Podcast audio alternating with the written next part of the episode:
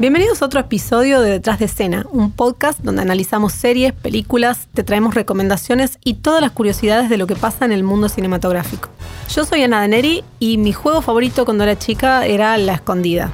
Yo soy Alejandra Casascau y mi juego favorito era La Vela. Hola, yo soy Nasa Ortiz y mi juego favorito creo que sería La Brujita de los Colores.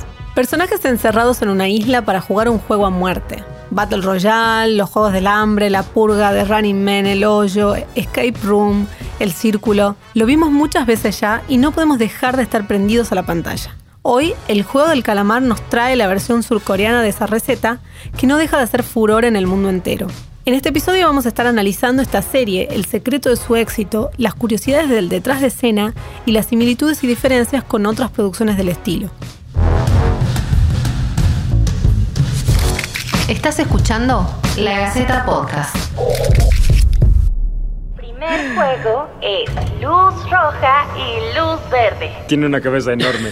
El, ustedes pueden avanzar hacia adelante mientras ella grite luz verde. Si detecta que se mueven posteriormente, serán eliminados.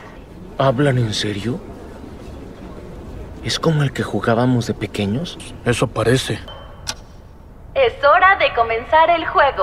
Jugaremos, muévete, luz verde. Jugador 324, eliminado.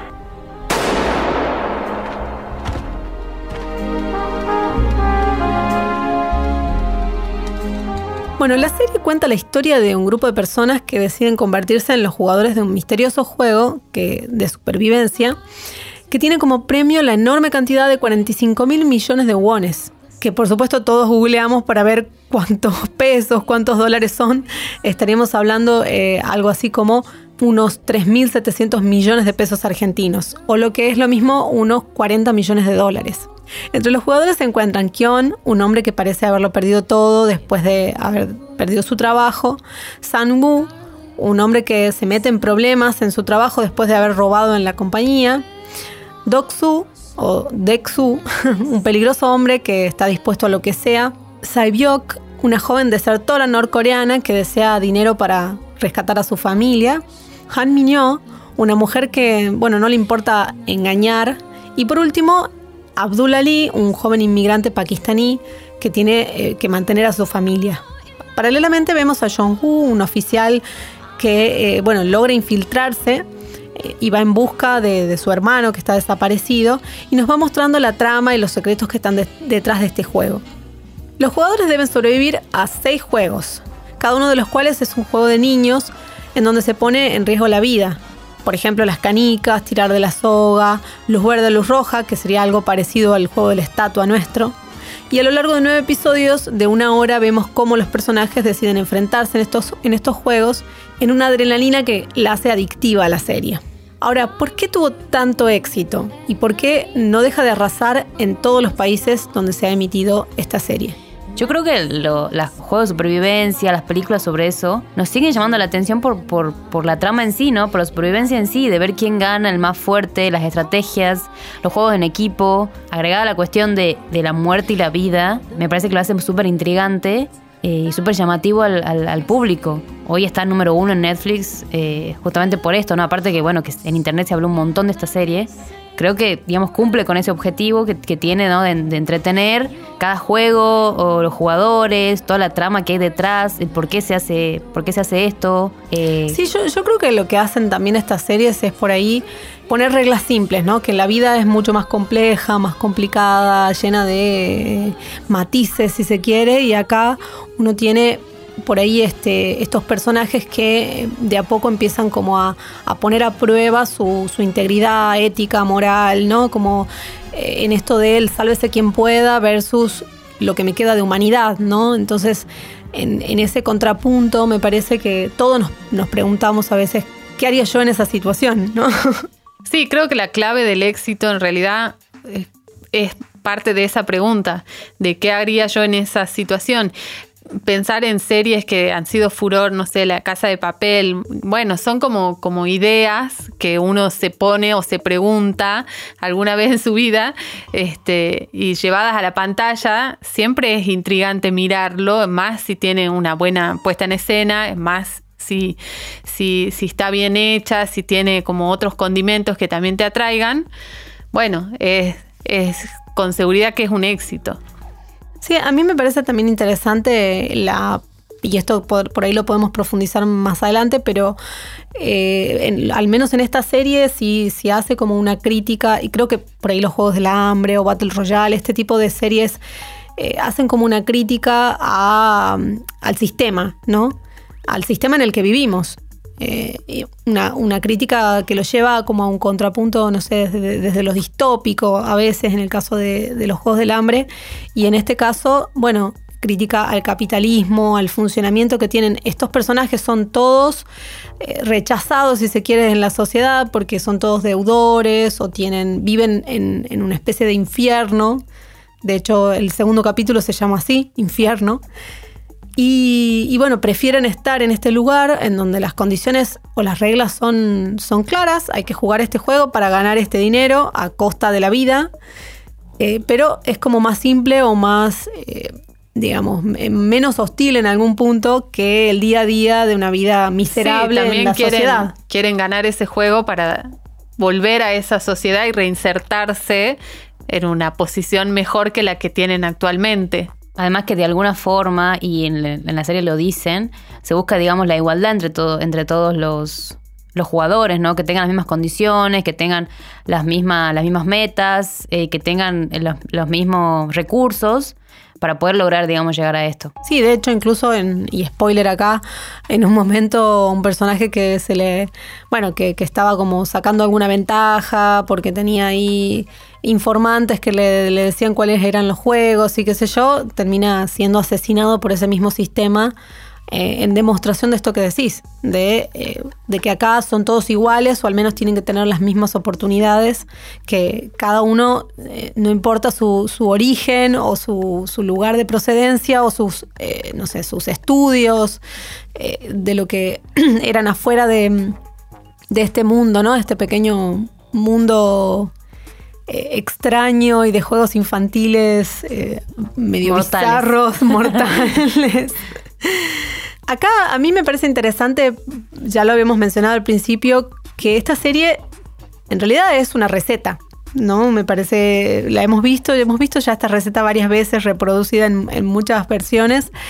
Y, y por ahí lo interesante es creo pensarla como en qué se diferencia o en qué se parece a esa receta, pensando en los grandes éxitos, ¿no? De, de, de, qué sé yo, de los Juegos del Hambre que ya habíamos mencionado tantas veces. Creo que una de las cosas que más, por lo menos para mí, más se, se destaca en la serie es el hecho de que no estemos ante personajes que sean necesariamente los buenos y el sistema o el juego es el malo, ¿no? Eh, como es el caso de los Juegos del Hambre, sino que los personajes todos tienen matices, o son buenos y son malos, o, se van definiendo a lo largo de la serie en función de sus acciones, ¿no? O, en todo caso van entrando algunos en, una especie de espiral de, maldad, como el caso del antagonista, ¿no?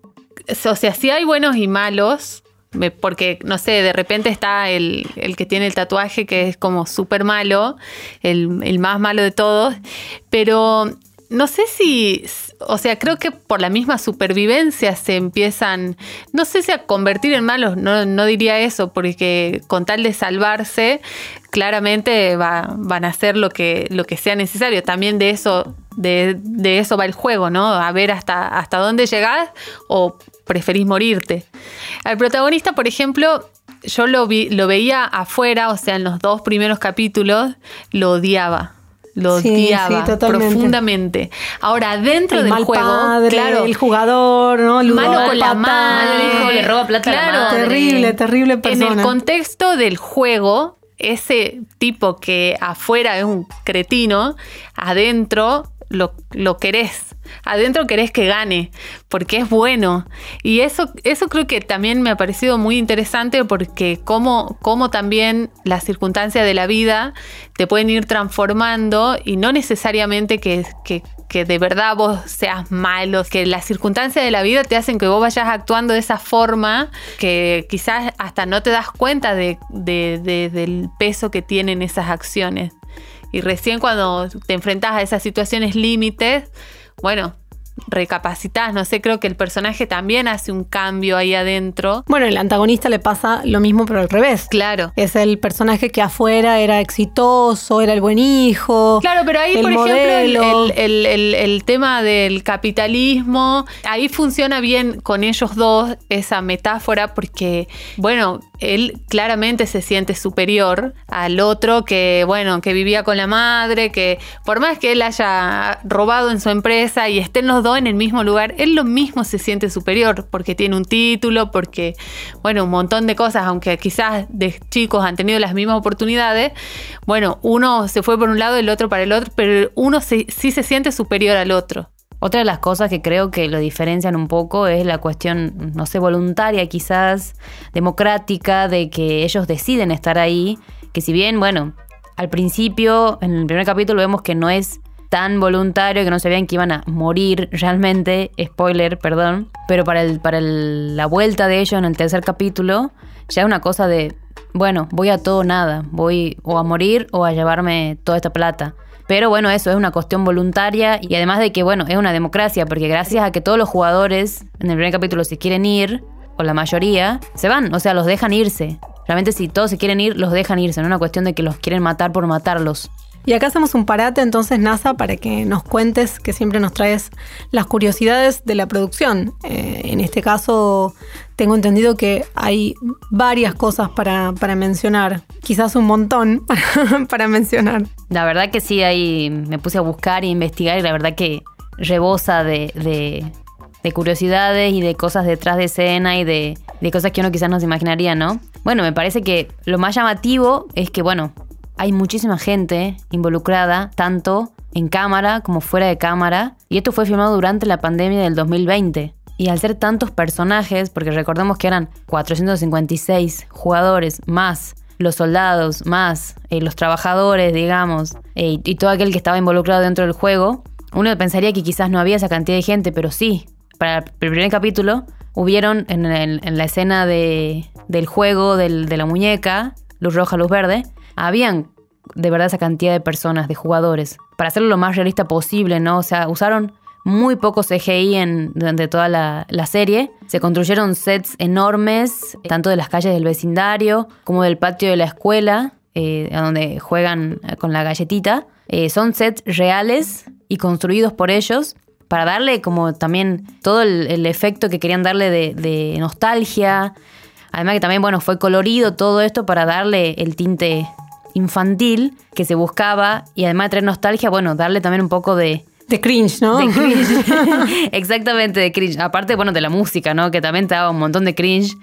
Eh, incluso Fly Me to the Moon también había escena donde estaba muchas Sí, cosas que hice la aparecen canción canciones, esa. aparecen canciones eh, de música clásica en varios momentos que o la reversión de Fly Me to the Moon con esa muñeca, no sé, muy muy extraña y horrible que aparece y, bueno, esa mezcla del mundo infantil pero retorcido, ¿no? Como que tiene ese costado, los colores así eh, saturados, no sé, esos colores así muy muy de los niños y sin embargo miedo, ¿no? Terror, suspenso.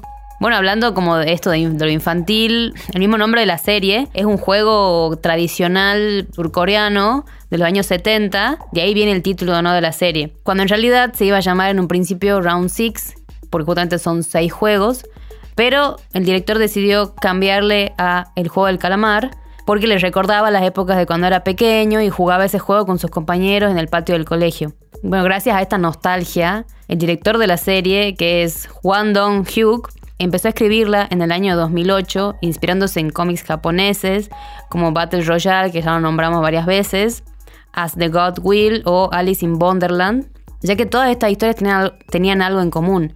Había personas que estaban económicamente desesperadas y participaban de algún juego de supervivencia. Pero bueno, decidió como realizar esto y llevarlo a, a Corea, del, a Corea del Sur, a, a su país. Pero en ese momento, en el 2008, por problemas de dinero y por la violenta trama que tenía, eh, el proyecto no avanzaba. Así que la dejó a un lado por un tiempo, hasta que en 2018 Netflix se interesa por el guion eh, y lo comienzan a producir. Y bueno, hoy es una serie más vistas de, la plataforma en este año, ¿no? Y el director también reveló que vistió a los participantes con ropa de gimnasia verde, ya que este color le recordaba a la ropa que tenía él de, de niño, que iba, con la que iba a la escuela. Y también para hacer contraste un poco al color que usaban los guardias, ¿no? Para, es, para ello u- utilizó eh, el color rojo, que en realidad era un rosa oscuro, pero bueno, rojo. Son igual a la casa de papel. Pero rojo, Nadie me, sí. nadie me quite eso de la cabeza, ¿eh? No, son iguales, pero no fue por inspiración, sino para darle contraste Claro, al verde de al la, verde de la del ropa rojo. de gimnasia, para darles diferencia de que, bueno, estos son de acá y estos son los jugadores, digamos. Así como también, bueno, vimos en la serie que dentro de, dentro de los rojos habían rangos de, de jerarquía, ¿no? Sí, Sí. según los círculos, el cuadrado, el triángulo. Claro, claro, claro. Y esto hu- hubo una- un debate de que era supuestamente por el ju- el juego de PlayStation, pero no, era más que nada para dar una diferencia realmente, no, no hubo una razón muy particular. Y como un dato de color, eh, en la famosa tarjeta que le, que le dieron al personaje, al principal, para participar del juego, figura un número de teléfono. Eh, y ahí se supone que él debería llamar para, para participar del juego y que lo citen. Lo curioso es que este teléfono exi- existe realmente, no es que era un teléfono que puso la producción, sino que era de alguien de Corea del Sur que vivía ahí y que tenía ese teléfono hace 10 años. Eh, y como era de esperarse, los fanáticos eh, interiorizados con la trama llamaron por teléfono, varios fanáticos. Amenazas, de todo me pasó. De todo, querían jugar, le decían también. Eh, y la dueña tuvo que dejar de utilizarlo para poder evitar la- todas estas llamadas, ¿no? De todas formas, de todas formas, Netflix se comunicó con. No, no tenía previsto esto y se comunicó con la dueña del teléfono, trataron de llegar a, una- a- a un acuerdo amigable, eh, porque era como te decía, un teléfono que ella usaba hace muchísimos años y además de, de su, de su emprendimiento, era como bastante complicado que aparezca el número de ella en la serie. Pero después de tanto tiempo, ¿cómo no tienen previstas esas cosas cuando esto ha pasado infinidad de veces? Otra cosa que leí por internet, pero esto no está chequeado, es una de las tantas teorías que andan dando vuelta. Eh, es que al principio, no sé si se acuerdan, cuando arranca, bien arranca la serie, al protagonista le ofrecen, bueno, lo hacen participar de un juego, como un juego de invitación, en el que tenía que elegir una carta que eh, o era o azul o, o roja y tenía que jugar a como a, la chupadita que le llamábamos acá, que era dar vuelta la, la carta, ¿no? Dar vuelta el, el sobre en realidad. Las especulaciones de internet sugieren que si el personaje hubiese elegido el color rojo, hubiera terminado como parte de los guardias y de estos trabajadores que estaban como en la organización del juego.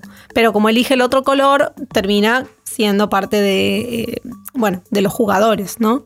Creo que un poco al, ver Parasite, y creo que todos la vimos y fuimos parte, digamos, de, de ese momento, eh, nos dimos cuenta de que quizás tenemos culturas totalmente distintas, idiomas, de todo, pero el sistema o quizás la forma de vivir no, no es muy distinta, ¿no? O sea, lo que pasaba en Parasite se podía tranquilamente traducir acá en Argentina y sería muy parecido, ¿no? Entonces, como buscar también las los parecidos que tenemos con esa cultura, ¿no? Incluso con los juegos infantiles, que antes del podcast eh, hablábamos, bueno, de cómo traducir los juegos de ellos hacia el nuestro. Eh, no sé, las canicas, acá, bueno, tenemos las bolillitas, que jugar por las bolillas del otro.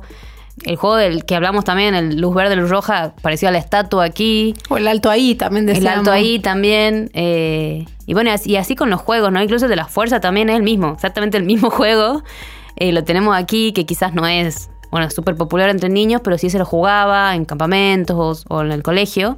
Pero que quizás también se podría traducir eso a, a nosotros, ¿no? A, bueno, a las personas que están, a las personas que tienen como deuda o que son quizás los marginados de la sociedad.